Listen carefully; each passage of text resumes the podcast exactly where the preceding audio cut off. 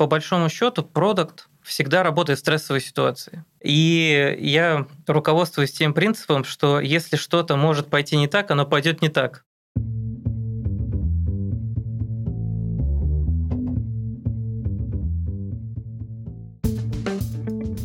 Привет! Я Юра Агеев, и это 220 выпуск подкаста Make Sense. Вместе с гостями подкаста мы говорим о том, что играет важную роль при создании и развитии продуктов. Люди, идеи, деньги, инструменты и практики. И сегодня мой собеседник Алексей Курзяков.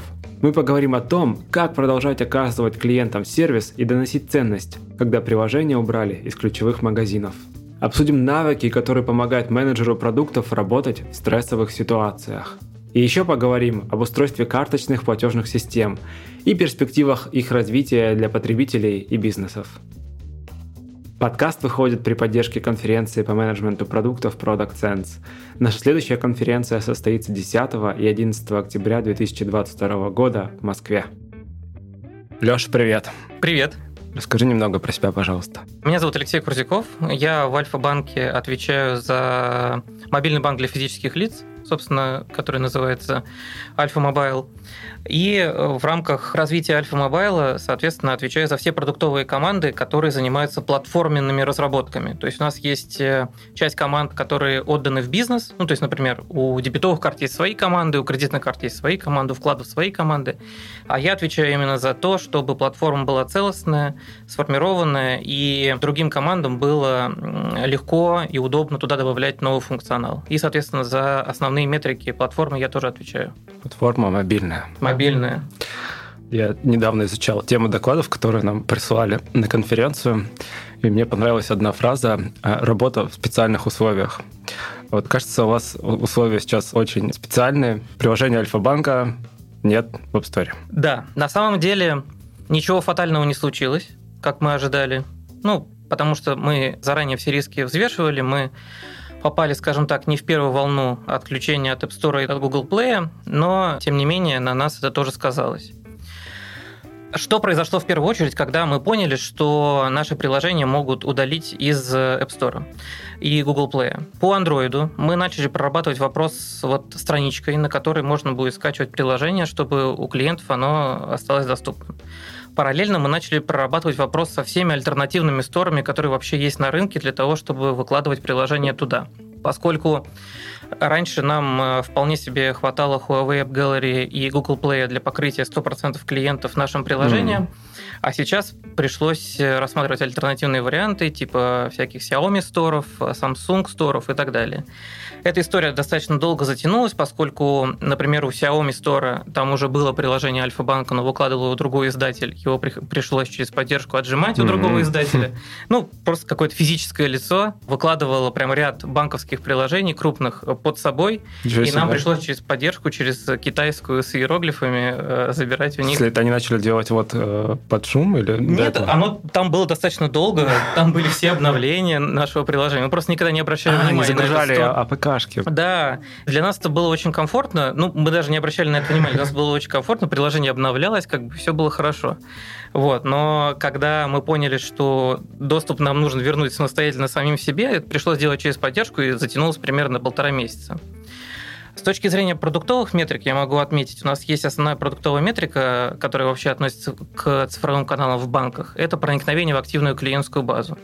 Вот мы заметили, что проникновение в активную клиентскую базу немного припало. И это в первую очередь связано с тем, что клиентам все же сложнее через альтернативные какие-то каналы загружать приложения, нежели через, Не так привычно. При, через привычные магазины приложений.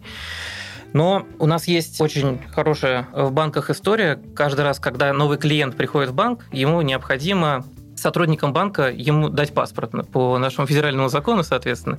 И вот это как раз тот самый момент, когда сотрудник банка может его заанбордить даже на самый неудобный канал. И на самом деле работа с э, коллегами-курьерами, работа с коллегами, которые работают на фронт-линии в отделениях, нам помогла выровнять этот показатель. Сейчас с точки зрения там, проникновения в новые продажи мы абсолютно не падаем. Клиентов на iOS мы анбордим на интернет-банк, ставим иконку прямо на рабочий стол айфона, ну и объясняем, как клиенту зайти, запоминаем ему пароль. а клиенты на андроиде могут скачать приложение, соответственно, из э, альтернативных магазинов приложений, либо напрямую с сайта. Хм. А вот эта метрика проникновения, это просто количество пользователей там, от общего числа клиентов, которые имеют мобильное приложение? По сути, да. Оно от общего активного числа uh-huh. клиентов. То есть есть число клиентских записей, которые есть там историческое, у них может там не, не быть уже активного продукта, мы их за активную клиентскую базу не считаем. А есть определенная методика, по которой считается в банках активная клиентская база, и вот от нее мы считаем долю, которая хотя бы раз в месяц зашла в цифровой канал. Считаем по входам. Ну, там дальше она каскадируется, естественно, на операционно активных, на транзакционно активных. При этом ни транзакционно активные, ни операционно активные не припали в относительных показателях, а вот проникновение немножечко припало. Хм. Так, то есть есть клиенты, которые уже у банка, и клиенты новые, соответственно, это про рост, второе. И получается, что вот уже сколько месяцев? С марта, да, получается? Ну нет, с апреля, в середине апреля все это произошло Апрель, у нас. май, июнь, да. июль. Ну, 4-5 месяцев уже вот этот рост сопровождается такими вызовами. Это действительно вызов, э, поскольку и с действующими клиентами нам э, пришлось изменить и модель коммуникации, и модель анбординга на то, чтобы, ну, скажем так, вести их в цифровые каналы через не совсем удобные вещи. Ну, мы примерно представляем, какая доля у нас iOS, какая доля у нас Android. И на iOS, как я уже сказал, мы ведем клиентов в интернет-банк, да. При этом команда очень большую работу проделала примерно с конца марта и в апреле зарелизила обновленный интернет-банк э, адаптивный. Дело в том, что ну, мы такую ситуацию не всегда для себя рассматривали, хотя когда коллеги выносили у нас на коллегиальный орган утверждение, что обновить э, интернет-банк, там один из пунктов был санкционные риски. Ну, он такой, как бы, под звездочкой, скажем так, был. И в этом контексте в первой версии интернет-банка, релиз которого был в прошлом году, не была сделана адаптивная верстка под мобильное устройство.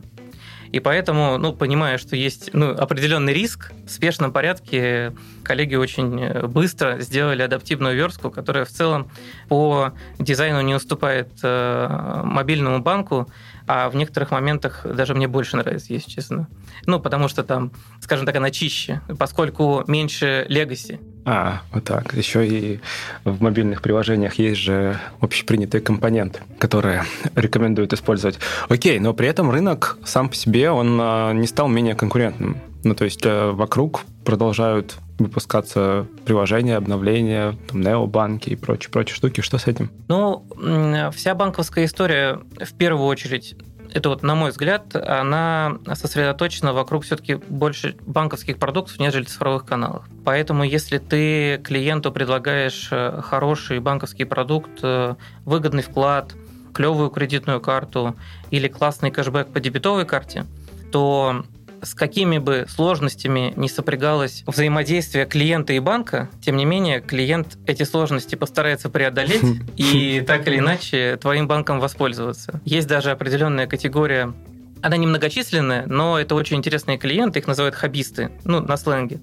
Это ребята, которые взламывают программу лояльности банков. Я состою в их чатике, очень интересно, то есть у них есть там энное количество карт, типа 20-30 карт. Разных банков. Разных банков абсолютно. Они знают, какой повышенный кэшбэк по каким категориям, каким образом можно кэшбэк накрутить, где какие исключения. Они все это постоянно обсуждают. Как только происходит обновление в тарифах, тут же в чатике там... PDF-ки вот эти летят. Да-да-да, они там сравнивают две PDF-ки, здесь вычеркнул банк это, здесь добавил это, ну как бы.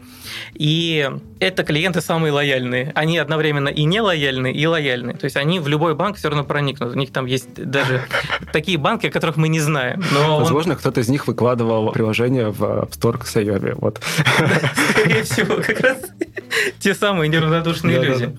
Ну вот, возвращаясь к продуктам, и в первую очередь я считаю, что банк продает продукты, и поэтому нам важно тот клиентский опыт, который в цифровых каналах мы даем, его скажем так, вот в таких тяжелых условиях не порушить. Улучшить здесь сложно, но вот именно я в большей степени говорю про анбординг, поскольку продукты остались те же самые, мобильный банк там э, по версии MarksWeb у нас лучше на рынке, поэтому он остался тем же самым. И интернет-банк сейчас очень большой проект есть по тому, чтобы привести его по функционалу к мобильному банку. То есть цифровые каналы хорошие. Здесь основной камень преткновения вот это вот первая сновка, первый анбординг. И, как я уже сказал, с новыми клиентами это решаемо, потому что можно прокоммуницировать с клиентом face-to-face. А если мы говорим про клиентов, которые уже с нами, ну, у них возникает куча проблем. Например, клиент сменил телефон. Это да, мне сестра недавно сменила, и такая, о-о.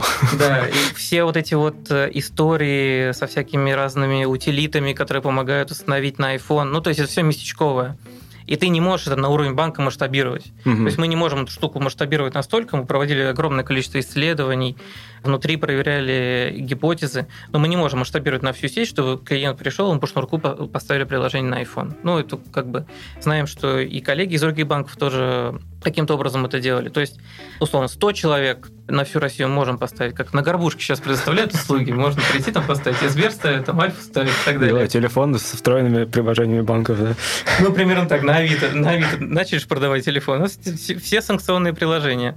Но это, к сожалению, не масштабируемо, поэтому вот основная задача – это правильно скоммуницировать клиенту, предугадать возможный его отток и не дать ему оттечь правильно заанбордить его вот на новый формат приложения. Как предугадываете? Есть математические модели. У нас есть подразделение, которое занимается предиктивным анализом, ну, собственно, сатанисты, так называемые. Дата-сатанисты. Вот. Э, мы сейчас с ними готовим модель оттока для того, чтобы предсказывать отток. Ну, то есть, в целом, в среднем мы посчитали, что раз примерно в 14-15 месяцев клиент меняет свой смартфон. И вот сейчас какой-то из наших клиентов покупает себе новый iPhone или новый Android и сталкивается с проблемой, что он не может поставить новое приложение.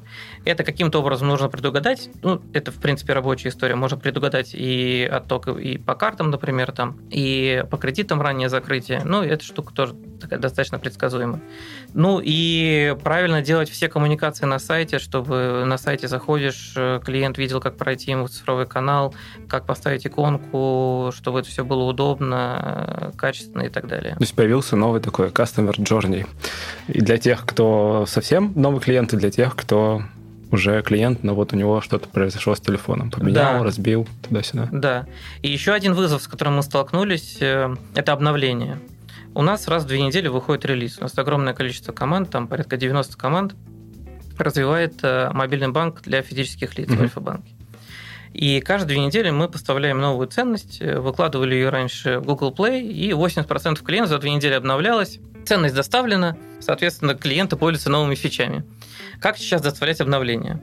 Ну, можем всем разослать смс и сказать, уважаемый клиент, у нас новая версия, пожалуйста, зайди на сайт. Но это дорого, клиентов много, смс не дешевеют, несмотря на то, что у нас там отключили пуш-уведомления на iOS смс продолжают э, дорожать или сохраняются на том же уровне у операторов. Таким образом мы не можем пользоваться. И мы сделали, подсмотрели, есть два таких теневых паттерна в приложениях, которые занимаются гемблингом, да, ну, вот азартными играми, и онлайн-кинотеатры нелегальные. Это обновление внутри приложения. Хм. Это костыль, абсолютный, вот я это признаю, но когда другого выхода нет, то этот метод тоже работает. Что это значит, как они обновляются? А, мы на главном экране мобильного банка показываем плашку, что доступно обновление. Клиент заходит э, на эту плашку, он показываем ему релиз notes, как привычно, там он заходит в Google Play, смотрит, э, что нового мы сделали, и прямо из интерфейса мобильного банка мы скачиваем АПК-шку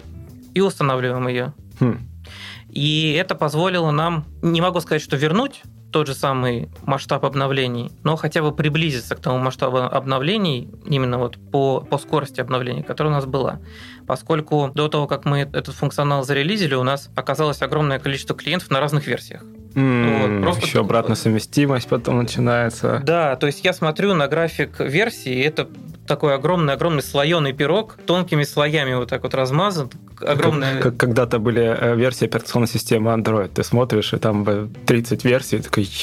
Вот примерно так, да. А раньше на этот график смотришь, они так друг друга плавно перетекали, и как бы вот у тебя основной кусок пирога на актуальной версии. Все хорошо, все баги пофикшены, обращений в контакт-центр меньше и так далее, и так далее. Ну вот... Это Android. Это Android, да. Приложение на iOS, которое работает, оно продолжает работать, а новым клиентам и клиентам, которые по какой-либо причине утратили возможность заходить в приложение на iOS, мы предлагаем интернет-банк. Угу, угу. Так, блин, ну это прям интересный такой вопрос, потому что отлетели коммуникации через пуши. Это такой достаточно хороший канал для того, чтобы привлечь внимание клиента. Доставка ценностей немножко Ладно, не немножко. Сильно, немножко, сильно, немножко да. пострадала. И, ну, про обновление тоже ты сказал. И все это все равно перебивается продуктом, получается. Ну, конечно. Конечно. Банковским. Естественно, да. У меня просто напрашивается вопрос. Я сразу хотел задать, а замеряли ли вы а насколько тогда вообще важен мобильный клиент? А мобильный клиент важен же дальше. Ну, у тебя же есть две составляющие. У тебя есть э, engagement, когда ты привлекаешь клиентов, себе новых, анбордишь их и так далее. А дальше у тебя есть ретеншн. И вот как раз мобильный клиент, наличие мобильного клиента... Это про ретеншн. Про ретеншн, и оно стопудово влияет на ретеншн. Поскольку угу. Ты же с мобильным банком взаимодействуешь практически каждый день. Ну вот по статистике у нас э, на самом деле есть три больших куска клиентов по паттерну взаимодействия с мобильным банком. Mm, каким? Есть 30% клиентов, которые заходят один раз в месяц. Зарплата пришла или что? Зарплата два раза в месяц приходит. Тогда вообще непонятно. Я думаю, что это вкладчики. А-а-а. Честно, я в этот сегмент не углублялся, но мне кажется, что это вкладчики, они проверяют, дошли ли до них проценты или нет. Вот. А вторая когорта – это клиенты, которые заходят через день за какими-то своими дейли нуждами. Поделать переводик, там, перевести, например, с накопительного счета на дебетовую карту, провести там какую-то транзакцию или еще что-то.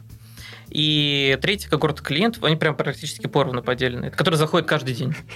Особо нервные люди, и которые закрывают э, кредитные платежи сразу же. Примерно так. И это... Да я такой. Вот.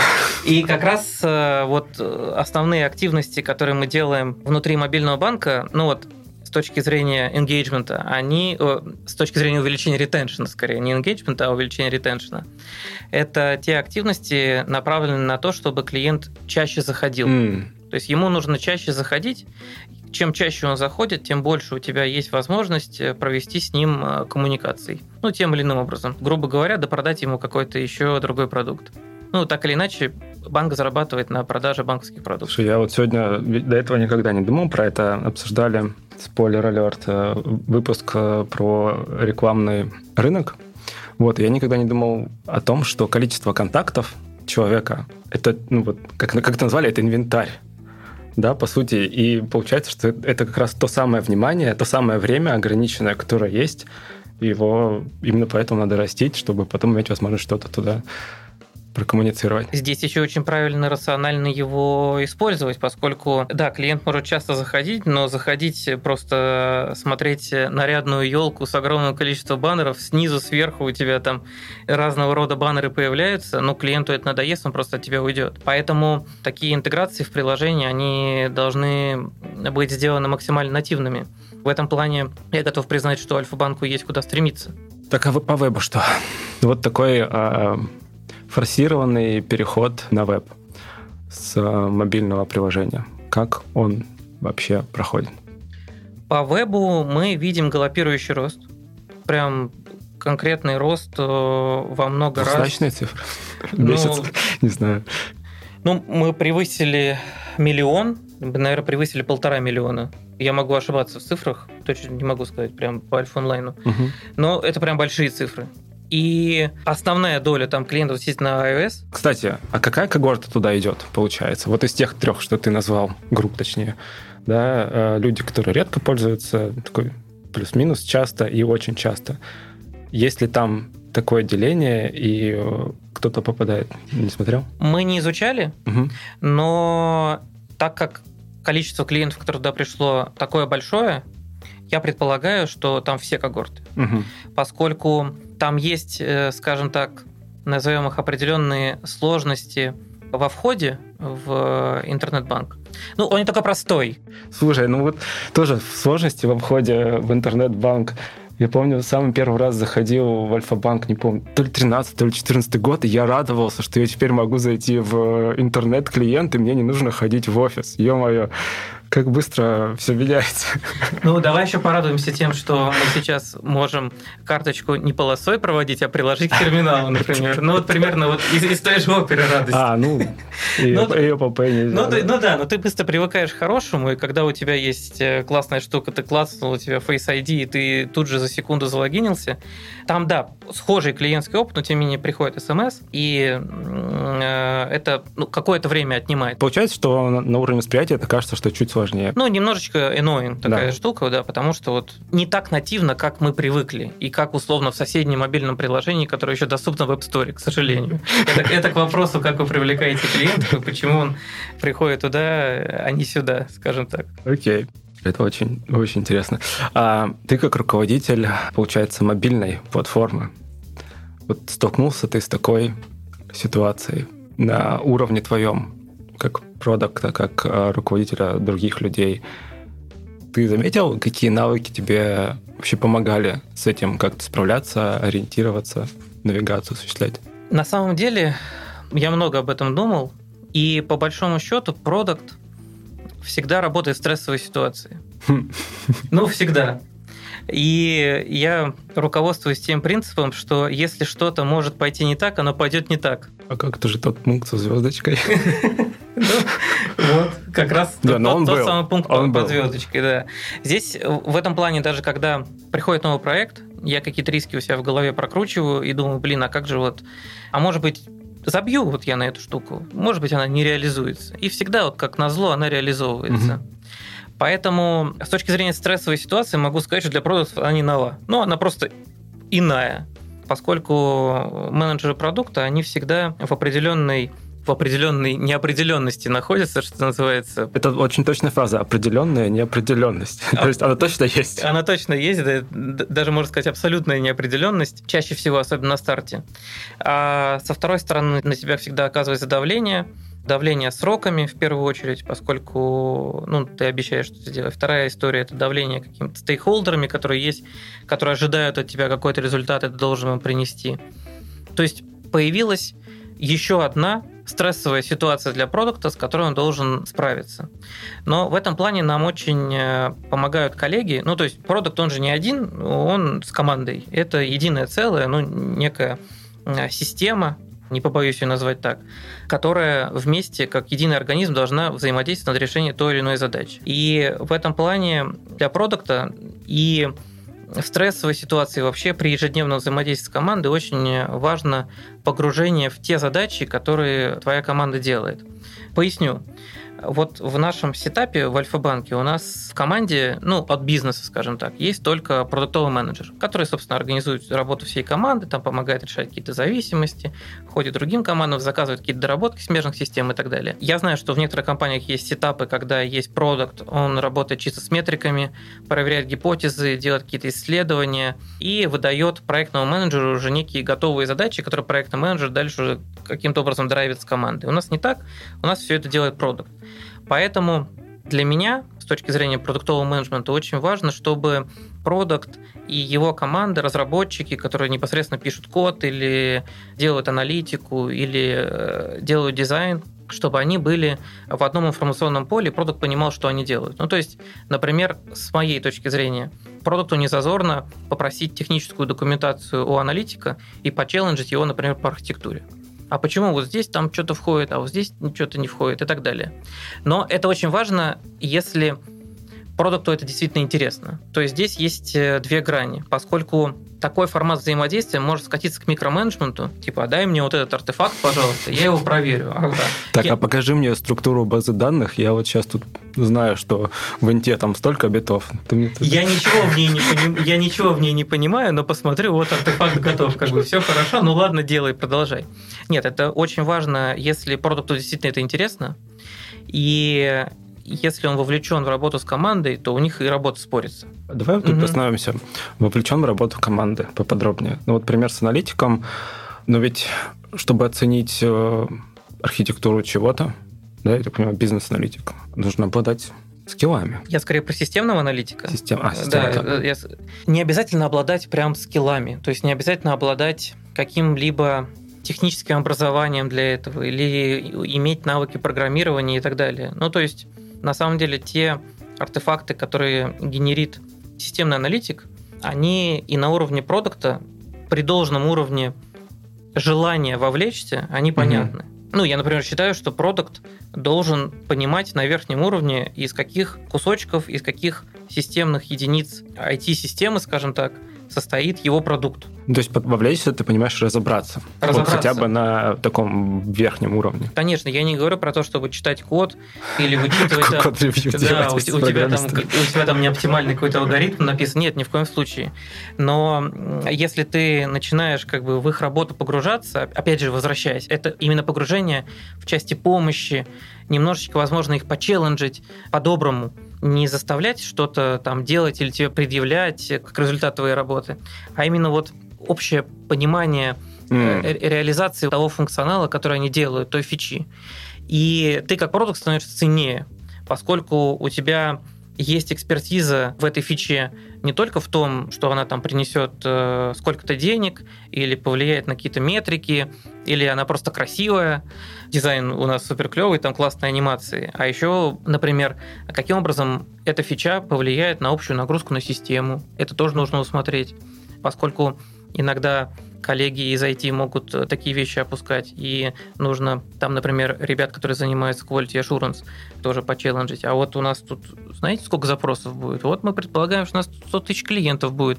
Вы, пожалуйста, попробуйте здесь провести нагрузочное тестирование, условно 100 тысяч клиентов. А выдержит ли вот эта система? А я знаю, что это вот ходит вот в ту систему, а та система у нас как бы слабое место, точка, там код старый 99 -го года написанный. Вот на таком уровне. Ну а само отношение команды, не будет ли оно, ну типа таким, блин, опять этот зануда пришел? Ты знаешь, наоборот, мне всегда это помогало. Ну, то есть, если я мог с ребятами обсудить прям предметно ту область, которую они сейчас реализуют, это скорее вызывало респект, нежели негатив. Mm. Вот в 100% случаев. Не могу сказать, что через какую-то обратную связь, там, через какие-то каналы мне, мне приходило что-то негативное, типа вот... Проходишь мимо курилки такой. Да, а, а, а, опять, опять этот черт, блин, канцелярский пришел, будет нас за архитектуру спрашивать. И это мне достаточно много где помогало, поскольку по предыдущему опыту там, в других компаниях, когда работал, у нас были достаточно серьезные архитектурные проблемы, в которых приходилось разбираться самому. И мы разбирались на уровне архитектурных проблем чуть не на уровне топ-менеджмента, насколько все были вовлечены в то, чтобы исправить работу системы. Я объясню почему. Поскольку работа IT-системы, она является производной клиентского опыта. Вот если у тебя, например, что-то медленно работает, ну, ты заходишь там грузишь главный экран приложения, у тебя медленно приходят данные. Они же медленно приходят по какой-то причине, значит, mm. это есть затык, а это влияет на клиентский опыт. Вот в Альфа-банк мы проваливаемся там за полсекунды, а в банк X мы проваливаемся за 5 минут. Почему Альфа-банк может, а банк X не может? И где-то здесь, и где-то есть корень зла. Ты можешь в него углубиться, найти этот корень зла и исправить. Mm. И это тебе улучшит клиентский опыт даже там не на уровне дизайна, не на уровне чего, клево, ты раз залогинился мгновенно. Или переводы, например. Почему здесь они ходят за секунду, а здесь 5 минут идет перевод с одного счета на другой? Значит, что-то не в порядке? Вроде как IT-системы такие же, как в других банках, и вроде как все похожее, и входы-выходы такие же на архитектуре, где-то затык, где-то узкое горлышко. И кажется, что это можно быстренько пофиксить, и все полетит. И, возможно, это так и есть, но только нужно разобраться. А когда ты работаешь в организации, ну, то есть ты ставишь задачу войти. Пример. Ты можешь поставить задачу войти. Я хочу заходить в, на главную страницу мобильного банка, на главный экран мобильного банка за секунду, например. Эта задача не будет сделана.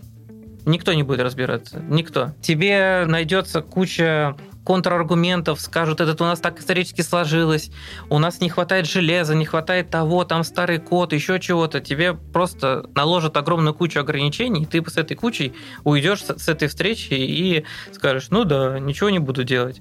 А есть вторая история, это когда ты сам пытаешься вовлечься вместе с командой провести исследование, айтишное уже, и это тоже работа продукта, на мой взгляд. Забуриться туда, вглубь, найти корень проблемы, попытаться найти ее решение, я не говорю исправить, возможно, действительно, та куча, которую тебе наложили на той встрече, она действительно, она действительно имеет она место... Да, да, и, да, и, возможно, имеет место... Ну, и тогда, окей, давайте решать это на дизайне.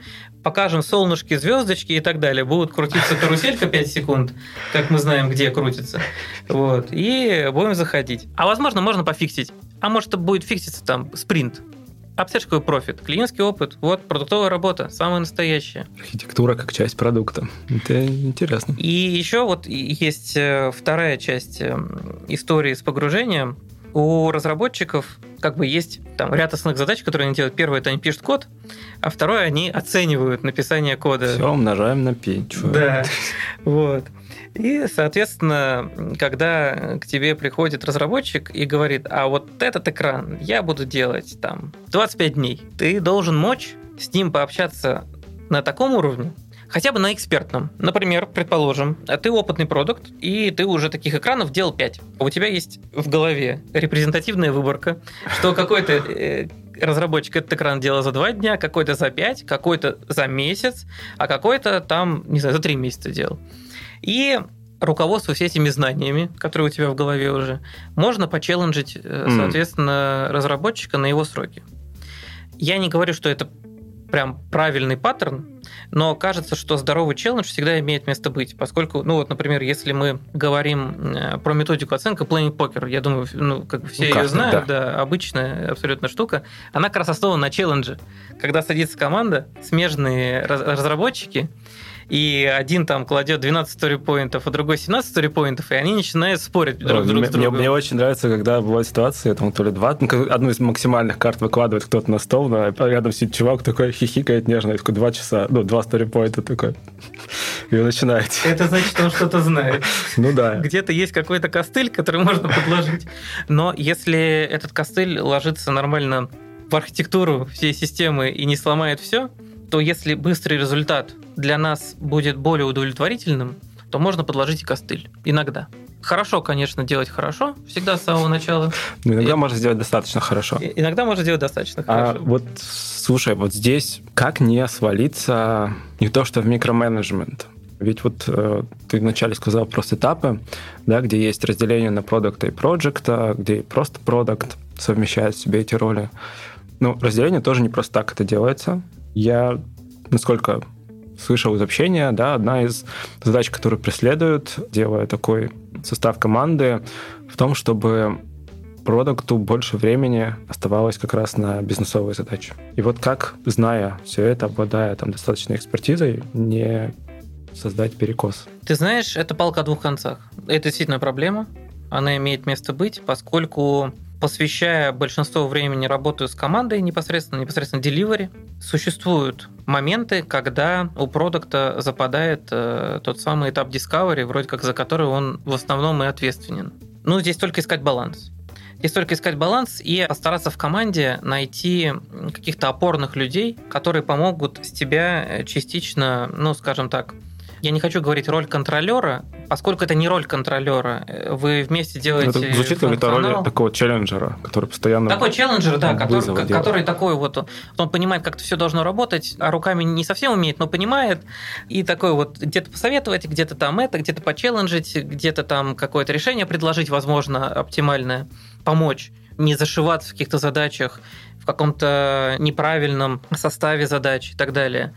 Поэтому ну, здесь надо искать э, какого-то опорного человека, который помог бы с тебя немножечко в команде вот эту роль снять.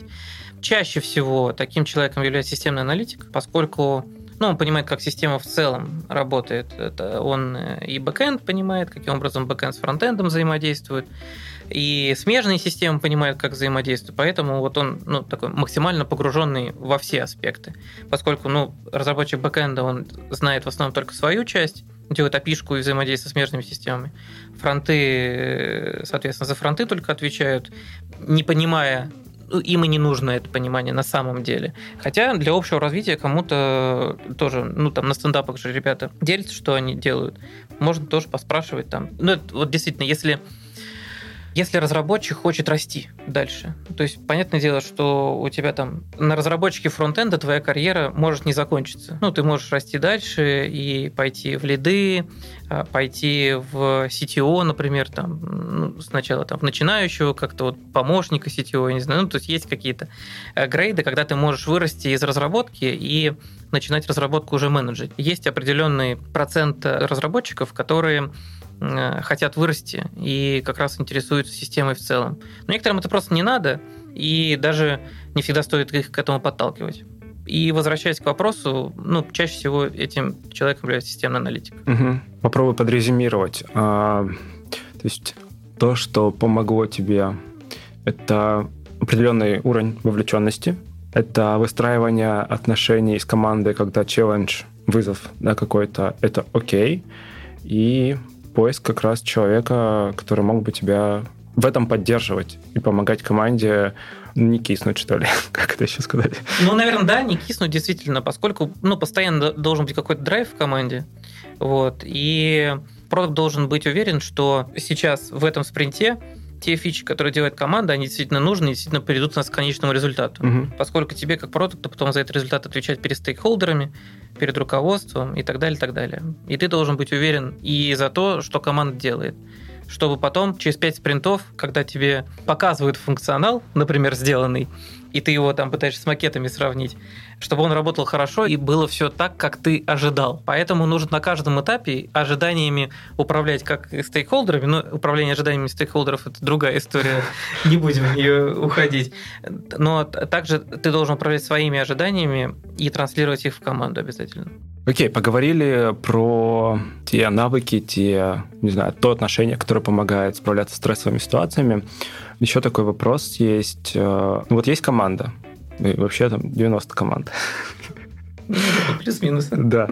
Что, по твоему опыту, помогает команде успешно стартовать разработку чего-то нового? Ну, вообще, э, в целом, э, я сторонник дизайн-дривен подхода, и в этом плане очень важно, чтобы у команды при старте разработки был готовый дизайн. Что я подразумеваю под готовым дизайном? Это хорошие, происследованные, провалидированные макеты, которые можно брать в разработку и там в системный анализ, э, и там в последующем в тестировании. Ну, в общем, в этап delivery, как мы его называем. Соответственно, основная история в том, что на этапе discovery, когда формируют чистовые макеты, очень дешево вносить изменения. Да. Поскольку потом, когда ты на коде начинаешь что-то делать, это дорого, там, разработчики... А если еще и в продакшн ушло? Ну, в продакшн ушло, это все вообще, да. Это фиксы там и так далее, и так далее. А если мы работаем с подрядчиком, это еще и change реквесты это еще и деньги и так далее. А если команда in-house, то мы жжем работу команды и не делаем какой-то другой функционал.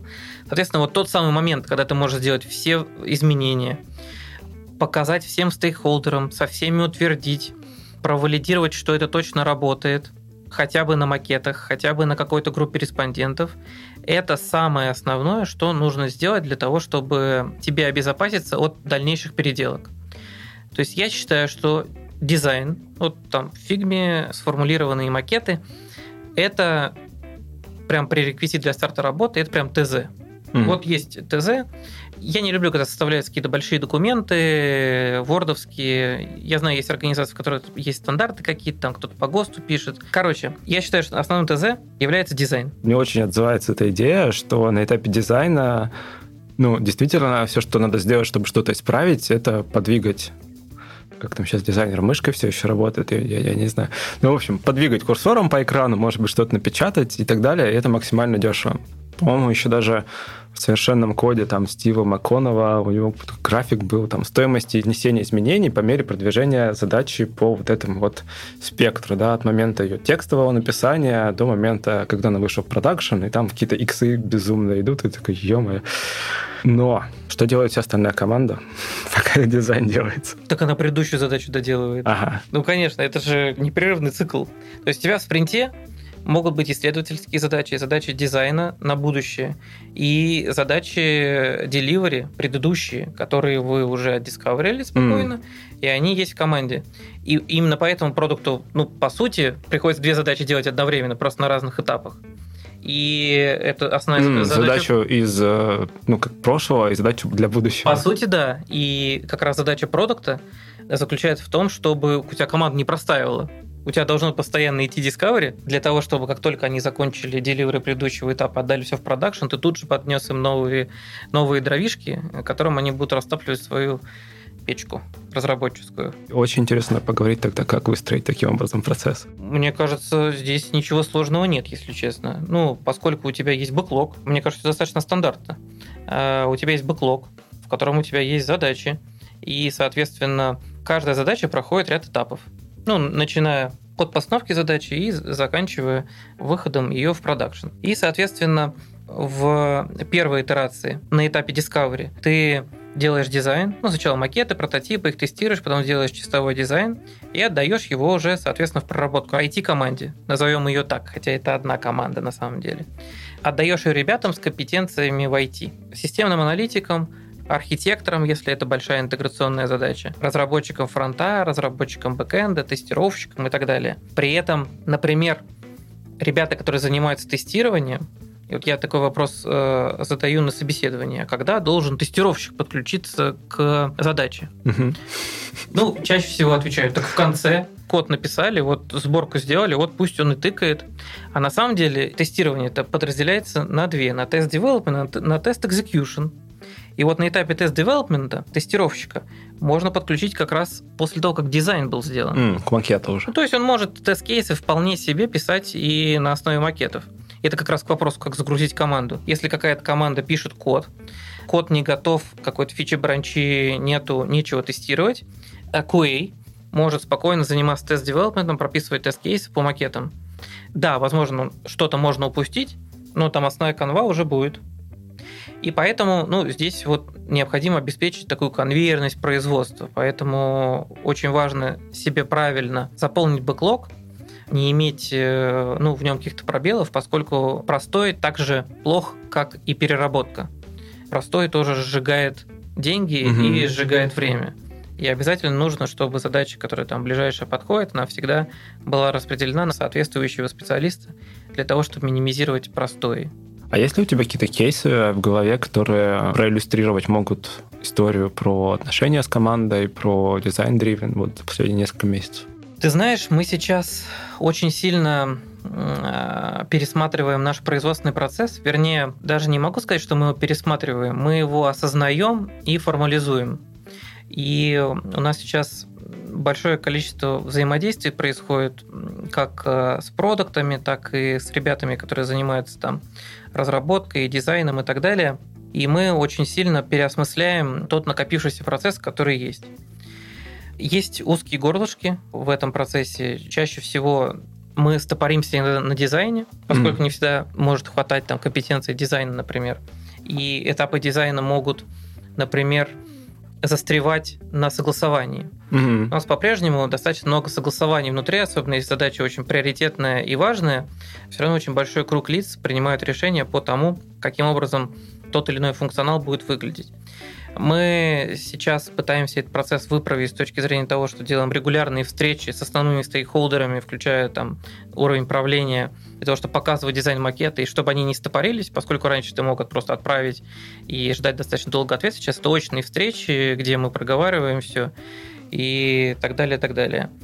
Но из э, хорошего могу сказать, что очень сильно помогли разработчики э, Android э, в первую очередь, когда мы разрабатывали все эти антикризисные меры.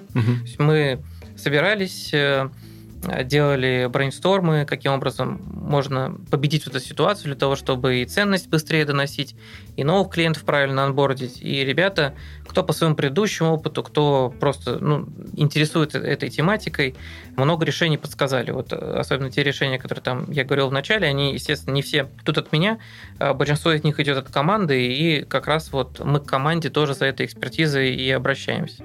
Поэтому это постоянное взаимодействие и с тем лидами, и с командами разработки э, для того, чтобы вот эти вот э, все истории, все процессы наладить. Не могу прям привести такой хороший кейс, типа, а вот там мы из одной системы в другую переправили, и у нас там на 10 секунд стало быстрее. В Альфе, могу честно сказать, достаточно э, хорошая архитектура, и вот таких вот решений, которые прям быстро можно принять, как раз из тех банков, где с самого начала делали все хорошо.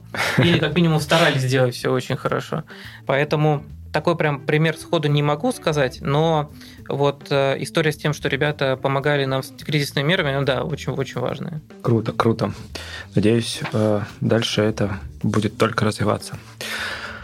Давай к следующей теме. Э, она может показаться немножко в стороне от нашей... Отдаленной, да? Да, от основной канвы, но нет. Мы говорили много про работу в стрессовые времена, в специальной ситуации.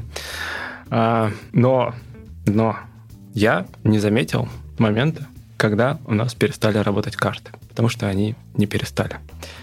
И когда мы готовились к подкасту, ты э, очень вдохновленно рассказывал об этом.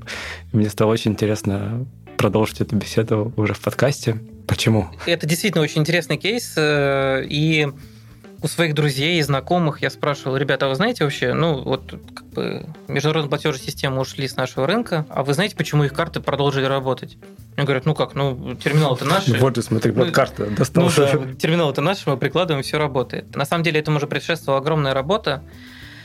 И когда в 2014 году были идентифицированы там первые санкционные риски, и уход международных платежных систем был одним из таких основных рисков, которые могут ударить по нашей платежной системе и вообще по системе банковской в России, это как раз отказ от работы МПС, как их называют на сленге, МПС, МПС да, международная платежная а, система, это окей. такое сленговое наименование, карточники меня поймут. Э, отказ э, МПС от работы в России. И было принято решение на государственном уровне, э, была создана национальная система платежных карт НСПК. Задач у нее было две. Первая задача – это процессирование всех так называемых доместиковых транзакций в угу. России – Доместиковые – это когда ну, между с, своими банками. Между да. своими банками, да, внутри страны. И вторая – это создание собственной платежной системы МИР. Была проведена огромная работа, то есть это отдельная платежная система, огромная IT-работа была произведена, был реализован федеральный закон 161 национальной платежной системы, в рамках которых платежные системы международные все абсолютно, ну, которые у нас были, это не только Visa и Master, это и American Express также, и Union Pay, и JCB, э, такие у нас тоже были платежные системы. Их э, обязали по закону производить свои э, транзакции через НСПК. Mm. То есть, несмотря на то, что условно карта у меня, даже не помню, ну, то, ну неважно, MasterCard или Visa, то деньги все равно шли через эту систему. Да, это все шло через Россию, и, соответственно, в России процессировалось, а дальше, ну, скажем так, платежную систему информировали о том, что та или иная транзакция была совершена. Поэтому после того, как реализовался этот риск, когда платежные системы ушли с нашего рынка, для простого пользователя ничего не поменялось. Они как продолжили через Россию проходить, э, так и остались проходить через Россию. Единственное, там возникла проблематика с токенами, что связано с Apple Pay, с Google Pay, поскольку все транзакции все равно уходили за рубеж. Mm. Токенизированные транзакции все равно продолжали уходить за рубеж, а поскольку они там детокенизировались за рубежом в процессе... Слово токен э, мне напоминает только о персонаже э, из South Park а. Не знаю такого. Там есть такой токен. токен, да. А еще токен такая флешка, знаешь, когда вставляют и авторизуется в какую-нибудь систему, тоже токен называется. Ага. Да. А, давай здесь, наверное, остановимся. У нас уже была одна попытка погрузиться в глубины устройства финансового мира. Тогда мы как-то говорили про левиафанов. Я уже забыл, что там именно было. Ну, в общем, какие-то там подводные системы. В общих чертах, как работают эти платежные системы и почему переход произошел незаметно? В общих чертах э, работает следующим образом. Когда ты прикладываешь карточку к терминалу оплаты, транзакция отправляется в НСПК. Из НСПК она отправляется в твой банк, Соответственно, банк отвечает, есть ли у тебя деньги или нет, не заблокирована ли карточка, все ли у нее хорошо. Если все хорошо, транзакция возвращается обратно, и на терминале ты видишь зеленую галочку. Раньше транзакция уходила от терминала, ну, там на самом деле еще один этап пропущен, я сейчас вернусь к нему.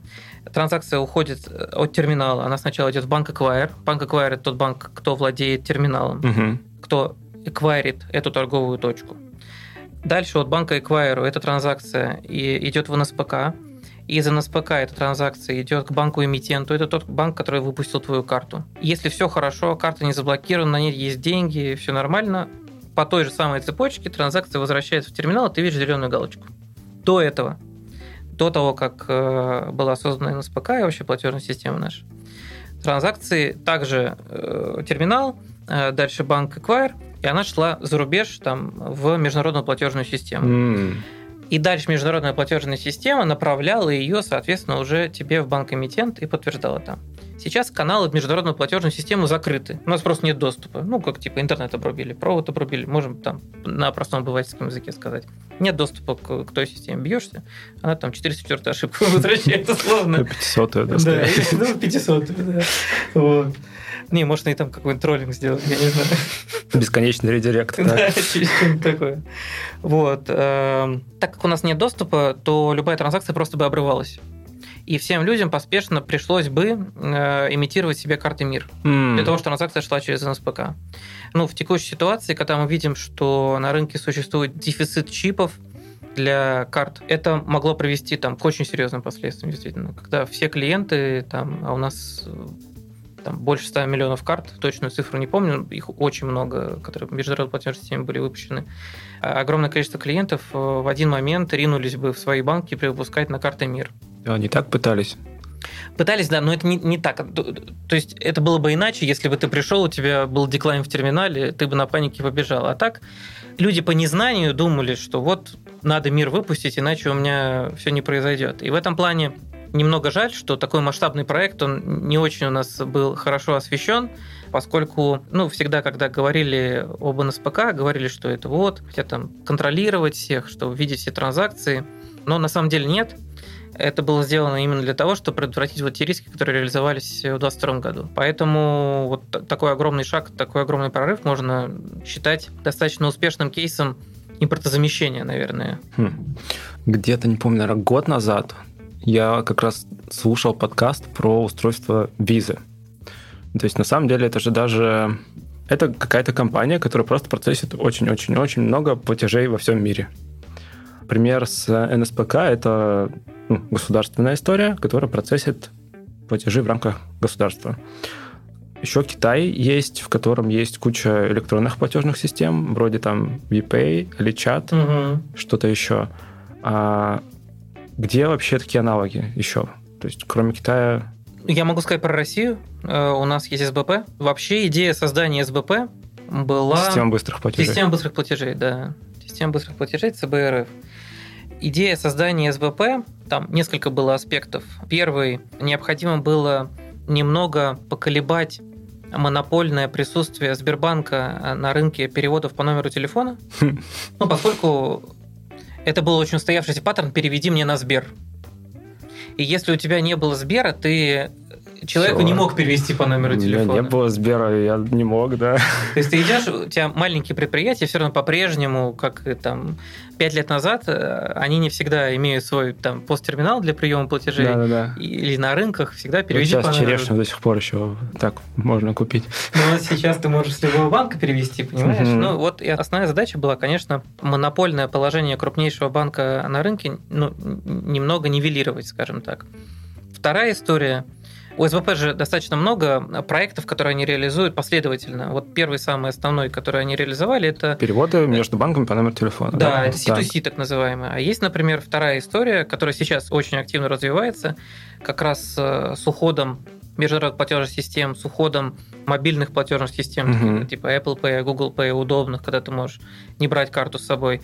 Это SBP C2B, э, Customer to Business. Uh-huh. Собственно, это замена эквайрингу, когда тебе не нужно иметь э, посттерминал для того, чтобы принимать безналичные деньги от клиента. Такое вообще возможно? Как же фискализация и вот это вот? А, а подожди, через э, ОФД тогда, Через да? ОФД, конечно. У тебя мгновенно прилетает чек через ОФД, при этом у тебя еще и мгновенно прилетают деньги на юрлицо. Если ты платишь карты, они там прилетают, ну, где-то в день в день. Такая есть услуга у некоторых банков ЭКВР, хм. которые там особо продвинутые, скажем так, онлайн-клиринг проводят. А в СБП C2B у тебя деньги практически мгновенно э, от клиента поступают на расчетный счет твоей организации, и ты можешь ими сразу распоряжаться. среднее время доставки с карты денег – это три дня. Ну и вторая история, почему C2B вообще родился, ну, до того, как э, международные платежные системы ушли и вообще об этом речь шла, у нас очень были высокие ставки на эквайринг. И некоторые даже это называли квазиналогом. Та часть, которую платит бизнес э, банку, который предоставляет терминал. Все верно, так. все верно, да. Это та часть, которую бизнес платит банку, чей посттерминал. В некоторых случаях, там, в микро-малых предприятиях это, могло быть и 3, 4,5% и так да. далее. В больших организациях э, он меньше был. Договариваться. Ну, конечно, да, условно, там какой-то Ашан. Ашан вообще сам свои транзакции процессит. Но задача была снять вот этот вот квазиналог, как mm-hmm. его некоторые называли, с бизнеса. И там предельная ставка эквайринга, по-моему, 0,7 или 0,5 составляет в СБП. Просто предельная, там максимальная по некоторым категориям. Это вот в C2B в этом это, это в C2B, да. Да, ладно. Да. Но здесь есть обратная сторона медали. Так. Мы за счет высокой ставки эквайринга, которая, в свою очередь, генерилась высокая ставка интерченджа. А сейчас я расскажу, что такое ставка интерченджа. Это те деньги, которые получает банк-эмитент, то есть который выпустил тебе карту, угу. который получает в момент транзакции себе вознаграждение. То есть угу. я человек, у меня там карта банка X, я прикладываю ее к терминалу банка Y, и банк X получает за это комиссию. За то, что угу. я, за то, что я, за то, что пользователь провел картой. Ага. От этого мы получаем кэшбэк как пользователь. Mm. Вот отсюда это источник фондирования для кэшбэка, соответственно. Возвращаясь к C2B, имея 0,5%. Денег для кэшбэка нет. Денег для, кэш... денег для кэшбэка нет. И СВП точно быть, C2B точно будет развиваться, это абсолютно понятно, особенно на рынке там, микро и малых предприятий. Это, за этим будущее однозначно. И в этом плане очень важно банкам-эмитентам сделать так, чтобы не уронить условия клиента. Сейчас, насколько я знаю, никто не начисляет кэшбэк по СБП. Ну, потому что ты его как бы не отобьешь. Я даже не думал об этом. Действительно, ну то есть, и я знаю, многие банки получают жалобы на то, что «А вот я оплатил в Wildberries. А у меня же написано 1% на все транзакции. Почему мне не пришло? А это вы через СБП оплатили, извините, пожалуйста. И в этом плане банкам очень сильно нужно проводить работу, и как раз вот в Альфе у нас отдельное большое направление этим занимается, это развитие партнерских отношений. у тебя есть, может быть, два источника фондирования. Это платежные системы, когда ты получаешь тот самый interchange fee. А второй источник, который может быть, это партнерские. То есть ты привлекаешь клиента, для того, чтобы он провел транзакцию в твоей торговой точке, и за это тебе торговая точка угу. платит вознаграждение как банку. Частью этого вознаграждения ты делишься с клиентом, а часть вознаграждения оставляешь себе. Вроде как профит у всех. Но вот основная задача как раз вот найти такое количество организаций, чтобы вот тот объем вознаграждений, который будет у клиента, он был бы сопоставим с тем, что было раньше там при транзакциях по карте. А, ну, может быть, кто-то сделает такой стартап. Вот идея. Ну, э, это очень клево, если, если какой-то будет агрегатор, который будет привлекать на C2B торговые точки и с них э, забирать деньги. Возможно, такой стартап уже есть, но мы внутри развиваем вот mm. именно всю, всю эту штуку, частично за свой счет фондируем, частично фондируем за счет наших партнеров. Но для, например, небольших банков, где история с э, кэшбэком достаточно затратная. Такие агрегаторы, они могут очень сильно помочь. И это увеличит конкурентоспособность самой СБП. Ну, на, на самом деле, поскольку при прочих равных, например, сейчас, если мне предложат оплатить картой или систему быстрых платежей, зная, что я за эту транзакцию не получу 1% или там, например, повышенный какой-то кэшбэк в своей категории, mm, то, я, карта. то я заплачу картой, да, если, если у меня будет одновременно и терминал, и QR-код. Ну вот это, это, это и есть дальнейший вектор развития СБП. Есть, СБП. есть еще два вектора. Какие? Следующий – это B2B. Это мгновенные переводы между бизнесами между юридическими лицами. Они сейчас, ну ладно, они не очень быстрые. Они но... не очень быстрые, но будут мгновенные. 15 секунд дошли деньги. Никогда платежка не была еще такой быстрой. Ну, платежку дольше все равно будет делать.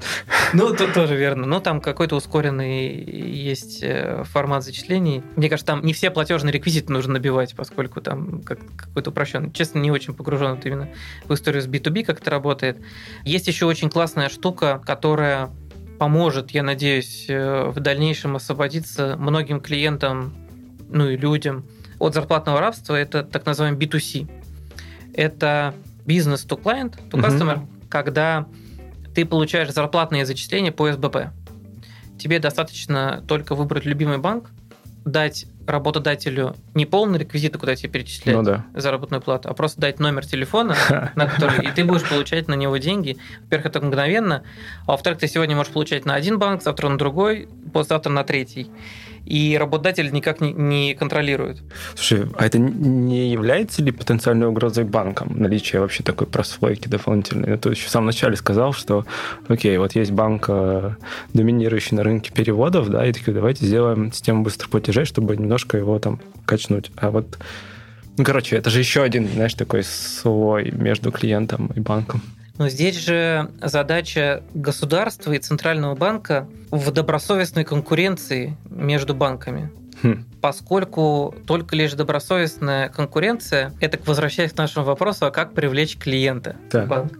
Как раз привлечь на продукт. Как раз добросовестная конкуренция, она приводит к тому, что банки улучшают свои продукты, свои цифровые сервисы, mm. свои э, там сервисы в отделениях, уменьшает время отклика в контакт-центре, инвестируя в это и так далее, так далее, так далее. Это на самом деле за собой драйвит клиентский опыт. То есть, возвращаясь к продуктовой истории, вот это вот все на макроуровне в конечном итоге является бенефитом для клиента. То есть это является такой инфраструктурной частью, скорее. Которая... Это инфраструктурная часть, которую может сделать только государство. Ты, не, ты не можешь ее сделать на своем уровне. Ты не можешь там зарплатное рабство отменили, но все равно ты приходишь в банк, и злая бухгалтерша скажет, а я не буду тебе на этот банк переводить, потому что там у нее есть мотивация за это, например, или еще что-то. А если ты просто подкладываешь свой номер телефона, убираешь любимый банк и получаешь, то момент злой бухгалтерши, он убирается и ты выберешь тот банк, в котором у тебя лучший продукт, лучший кэшбэк, лучшее обслуживание и так далее, и так далее. И это добросовестная, хорошая продуктовая конкуренция. Мне кажется, это отличный фидал. Мы еще не рассказали про C2G. А, последняя давай. часть, последняя. Все, и я закругляюсь про СБП. Ну, мне действительно нравится этот проект, поскольку, э, ну, прям реально стало удобно. Я вот как клиент, как человек, вот как человек, который банком пользуется, мне очень стало удобно переводить по номеру телефона в другие банки. Но это клево, реально очень клево. И я сейчас вообще не, заморачиваюсь. Не нужно иметь какую-то заначку на переводы по номеру телефона в каком-то банке для того, чтобы оплатить, если у них вдруг не будет терминала. Я думаю, что все так делали. Нет, ну, СБП еще так надо подписку сделать, э, как у одного из банков, чтобы лимиты были повыше. Тогда вообще будет шикарно. Возможно, возможно. Точка роста. А, и, соответственно, еще одна история C2G, Customer to Government. Оплата штрафов, налогов, начислений и так далее. Так Госуслуги. Далее. По сути, да, это ну, некий симбиоз ГИС ГМП есть такая система. Что? Государственная информационная система, государство муниципальных Почему платежей. ты знаешь такие вещи? Это моя работа, сори. Вот, в которой хранятся э, все начисления по всем людям. Ага. Идентификатором этого начисления, я думаю, все знают, есть такое понятие УИН. Когда тебе приходит штраф, у него есть УИН уникальный идентификатор начисления, по которому ты можешь пойти в систему государственную и спросить, какая сумма, в какое ведомство я должен заплатить. И вот таким образом формируется платежка. И именно из этой системы мобильные банки, госуслуги и всякие разные порталы государственных услуг, например, Москвы, получают данные о твоих штрафах, э, налогах и любых начислениях. Mm. Или там э, на приставов тебе выставили какое-то требование, они все тоже в эту систему складываются, ты получаешь. А это симбиоз. То есть одновременно можно будет, насколько я понимаю, как это будет работать, из СБП получить и начисление, оплатить там же, и мгновенно закрыть все это. Вот, поскольку сейчас это такая разрывная штука, мы вот как банк, каким образом мы ее осуществляем? То есть мы получаем начисление из системы, мы отдельно отправляем платежку, деньги на этот расчетный счет, который был указан в извещении, отправляем деньги, и отдельно извещаем ГИС ГМП от казначейства угу. о том, что мы оплатили это. И вот оно немножко так разорвано иногда по времени, деньги доходят, а вот то сообщение может не дойти, его как надо толкнуть, ну, там есть, э, могут быть некоторые шероховатости. А в этом плане C2G позволит вот прям... Ну, это действительно бесшовно. склеивание, получается, разных э, По частей. сути, да, да. У, тебя, у тебя и платежка, и платежные данные, и данные о платеже, и все это вот в единомоментно э, схватывается, и все. И, возможно, это ускорит получение штрафов. Ну, не знаю, хорошо ли это или плохо. Ну, ты знаешь, если штраф, блин, идет по 10 дней, а у тебя срок на обжалование 14 дней там, и так далее, и так далее. А, в этом смысле, ну, да, что есть, погашение. Да, тебе нужно успеть со скидкой оплатить. Чем быстрее ты получишь штраф, тем быстрее ты его оплатишь со скидкой. Потрясающе. Потрясающе. О, Леш, очень круто. Давно у меня не было такого погружения в финансовые дебри, и было очень интересно поговорить про работу в стрессовых ситуациях. Спасибо тебе большое, что нашел время. Спасибо большое. Тоже было очень интересно пообщаться, поделиться какими-то моментами, посмеялись, прикалывались. Спасибо огромное. Классно. До встречи. Пока-пока. Пока. Это был 220 выпуск подкаста Make Sense. Сегодня вы слушали Алексея Курзакова и меня, ведущего подкаста Юру Агеева. Если вам понравился выпуск и вы считаете информацию, которая прозвучала полезной, пожалуйста, поделитесь ссылкой на выпуск со своими друзьями, коллегами, знакомыми. Оставляйте комментарии, ставьте лайки в сервисах, где слушаете подкаст. Это поможет большему количеству людей узнать о том, что он существует. Спасибо, что были с нами. До следующего выпуска. Пока.